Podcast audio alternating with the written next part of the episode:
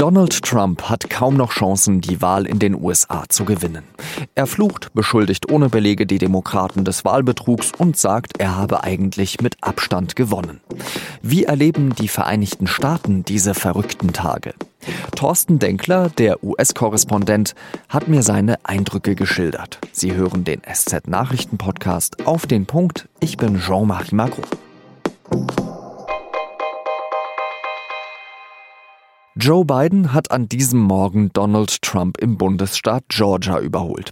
Er liegt nur um ein paar hundert Stimmen vorne, aber sollte Biden vorne bleiben, hat Trump keine Möglichkeit mehr auf 270 Wahlleute, also die einfache Mehrheit im Electoral College zu kommen. Biden befindet sich gerade in seiner Heimat Wilmington in Delaware. Am Donnerstagabend tritt er ans Rednerpult, selbstbewusst und ruhig. We have no doubt that when the count is finished, Senator Harris and I will be declared the winners. Biden redet knapp 100 Sekunden. Ein paar Stunden später herrscht dann große Aufregung. Der Grund, das ist nicht so schwer zu erraten, ist Donald Trump. Good evening. I'd like to provide the American people with an update on our efforts to protect the integrity of our very important 2020 election. Das Update, wie Trump es nennt, ist ein Generalangriff auf die Demokraten, Wahlhelfer und die Wahl als solche. If you count the legal votes, I easily win. If you count the illegal votes, they can try to steal the election from us. In einigen Staaten hatte Trump einen großen Vorsprung und der ist mit der Zeit zusammengeschmolzen wie ein Eisbecher in der Sonne. Das hängt damit zusammen, dass in den engen Bundesstaaten Wisconsin, Michigan, Pennsylvania und Georgia zuerst die Stimmen der Menschen gezählt werden, die am Wahltag gewählt haben. Hier waren die Trump-Wähler in der Überzahl. Erst danach haben die Wahlhelfer angefangen, Briefwahlstimmen zu zählen. Und da hat Joe Biden einen riesigen Vorsprung. Trump sagt, hier werde betrogen. We think there's going to be a lot of litigation because we have so much evidence, so much proof, and it's going to end up perhaps at the highest court in the land. We'll see. Es gibt, das haben wir in den vergangenen Tagen auch immer gesagt, keine Anzeichen dafür, dass es einen Wahlbetrug in diesen Staaten gab. Selbst einige Republikaner, wie der ehemalige Senator aus Pennsylvania Rick Santorum, finden Trumps Rede gefährlich. It's very disappointing, uh, well, I think, shocking at times to hear the president uh, say the things that he said. Be tough, fight. I want him to fight. I want him to make sure that this election was held fairly, but I don't want him to make to, to draw these conclusions when he doesn't have the evidence to back it up. Wie lebt es sich an diesen verrückten Wahltagen in den USA? Ich habe darüber mit unserem Korrespondenten Thorsten Denkler gesprochen. Thorsten, einige Medien haben erklärt, diese Rede von Trump in dieser Nacht, das sei die gefährlichste, möglicherweise gefährlichste Rede von allen gewesen, die er bisher gehalten hat. Stimmst du dem zu? Naja, sie war nicht ganz überraschend, diese Rede. Er hat ja schon in der Wahlnacht klar gemacht, dass er glaubt, diese ganze Wahl sei ein großer Betrug, sei eine ein großer Versuch der Demokraten, ihm die Wahl zu klauen. Natürlich aber ist das gefährlich, was er da macht. Er stellt sozusagen die Wahl, die völlig regulär abgelaufen ist bisher. Es gibt überhaupt kein Anzeichen für irgendeinen größeren Wahlbetrug im Land, die Legitimität dieser Wahl in Frage und im Grunde indirekt seine Anhänger auffordert, dagegen vorzugehen und dagegen etwas zu tun. Er ruft nicht direkt zur Gewalt auf, aber er legitimiert zum Beispiel einzelne Gruppen, die durchaus na, mit Nachdruck versucht haben, einzelne Auszählstationen zu, ich sag's mal, besuchen. Mit Waffen manchmal? Durchaus bewaffnet, ja, zu besuchen. Das kann natürlich auch sehr gefährlich werden, in der Tat. Leisten diese Gefolgsleute ihm auch noch immer Folge oder bröckelt da auch so ein bisschen seine Unterstützung? Ich habe da jetzt keine Daten zu, ich sehe aber, dass äh, die Unterstützung für ihn nach wie vor ungebrochen ist. Er hat ja äh, neun äh, Millionen Stimmen mehr bekommen als 2016 und das ist, ich, für mich eine der erstaunlichsten Erkenntnisse dieser Wahl, dass jemand, der vier Jahre im Amt ist und vier Jahre bewiesen hat, dass er lügt, dass er Leute beleidigt, dass er seine Versprechen nicht hält, dann immer noch mehr Leute sozusagen auf sich vereinigen kann als in der Wahl zuvor.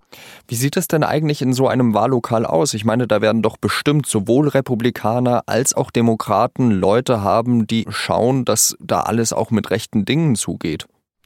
Völlig richtig. In allen Auszählstationen gibt es Wahlbeobachter von beiden Seiten natürlich. Die sind akkreditiert und man muss natürlich wissen, dass die Auszählung der Wahlen in den USA im Grunde ein öffentlicher Akt ist. Da, da sind Fernsehteams, da sind Medienvertreter dort äh, und eben auch die Wahlbeobachter beider Parteien, um genau richtig da eben darauf zu achten, dass alles mit rechten Dingen zugeht.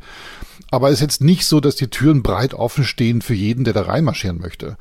Und natürlich werden die Leute zurückgehalten. Aber was macht Trump daraus? Er äh, macht daraus sozusagen, dass seinen Leuten verboten worden sei, diese Aushältstationen zu betreten und vermutet jetzt, dass dort etwas verheimlicht werden solle, was tatsächlich totaler Quatsch ist. Einige haben davor gesagt, dass nach dieser Wahl es so etwas wie eine Art Bürgerkrieg geben könnte. Gibt es da äh, vielleicht irgendwelche Anzeichen, sage ich jetzt mal, davon, dass diese Gewalt dann vielleicht doch mehr werden könnte, wenn jetzt eben zum Beispiel Joe Biden mit 270 zu 268 Wahlleuten die, die Wahl gewinnen würde?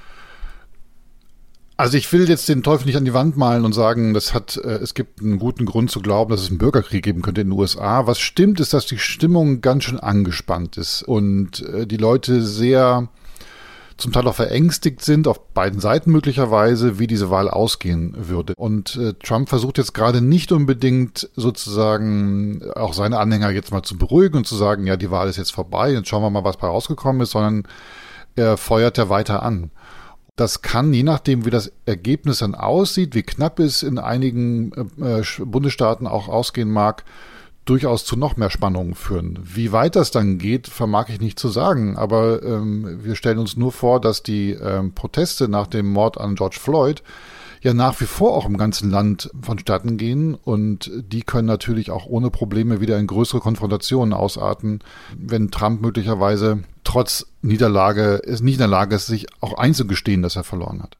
Wir alle schauen ja gerade CNN und äh, rechnen auch rum, wie viele Wahlleute Biden noch braucht, um zu gewinnen. Da heißt es dann eben, wenn er Pennsylvania gewinnt, dann hat er die Präsidentschaft im Sack. Aber was haben diese Wahlleute dann überhaupt noch für eine Bedeutung, wenn der amtierende Präsident dann sagt, ich akzeptiere das Ergebnis so oder so nicht? Also es gibt durchaus legale Möglichkeiten für Trump im Amt zu bleiben, auch wenn er das Electoral College nicht gewinnt und die Wahl auch nicht gewinnt. Das sind hm, ziemlich unerprobte Hintertürchen in der US-Verfassung, die ihm das ermöglichen könnten. Ich nehme mal ein Beispiel. Also mal angenommen, die Wahl geht jetzt knapp aus und es hängt an einem Staat am Ende sozusagen, meinetwegen wie Pennsylvania. Und wer den Staat gewinnt, der gewinnt auch die Wahl, sozusagen ob Biden oder Trump. Dann könnte es zum Beispiel sein, dass Trump die republikanische Mehrheit im Abgeordnetenhaus von Pennsylvania überzeugt, dass diese Wahl ein großer Betrug war.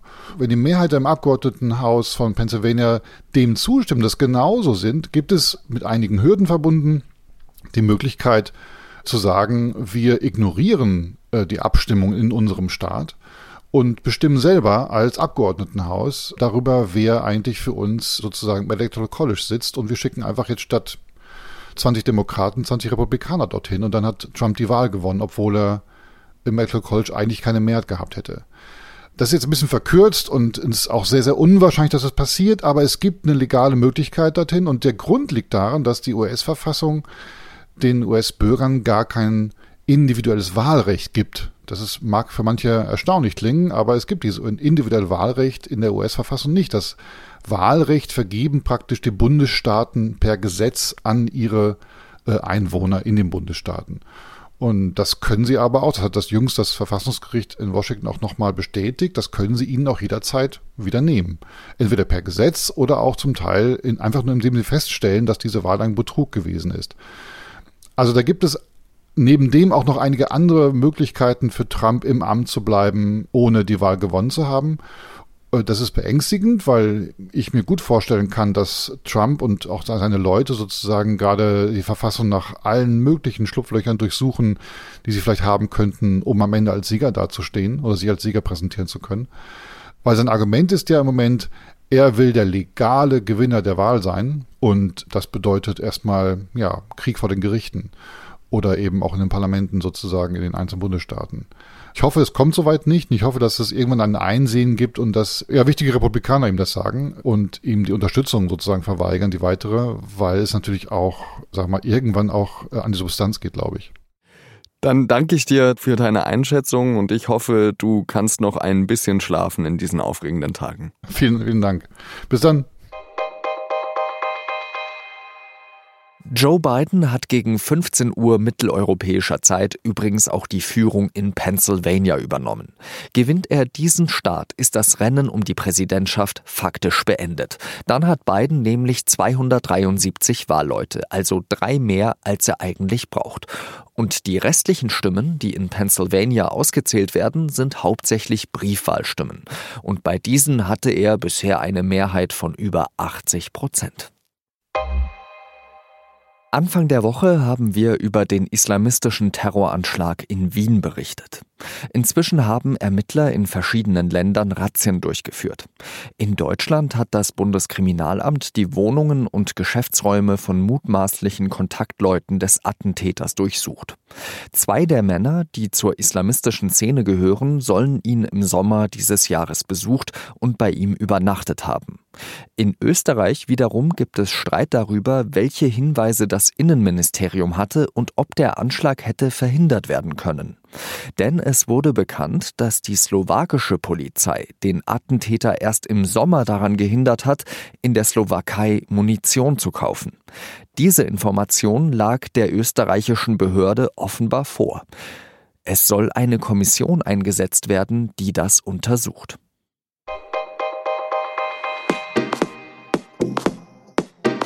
In dieser Woche haben wir bis auf Dienstag ausschließlich über die US-Wahl gesprochen. Natürlich gibt es andere Themen. Wir leben mitten in einer Pandemie und allein darüber könnten wir wahrscheinlich jeden Tag Dutzende Podcasts produzieren. Das ist mir, das ist uns bewusst. Es ist nun mal so, dass die US-Wahl wahnsinnig spannend ist, es minütlich Neuigkeiten gibt und diese Wahl auch sehr relevant für Europa und Deutschland ist.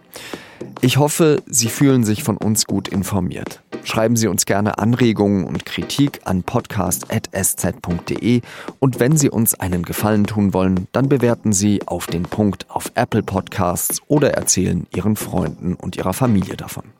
Redaktionsschluss war 16 Uhr. Ein schönes Wochenende. Salü.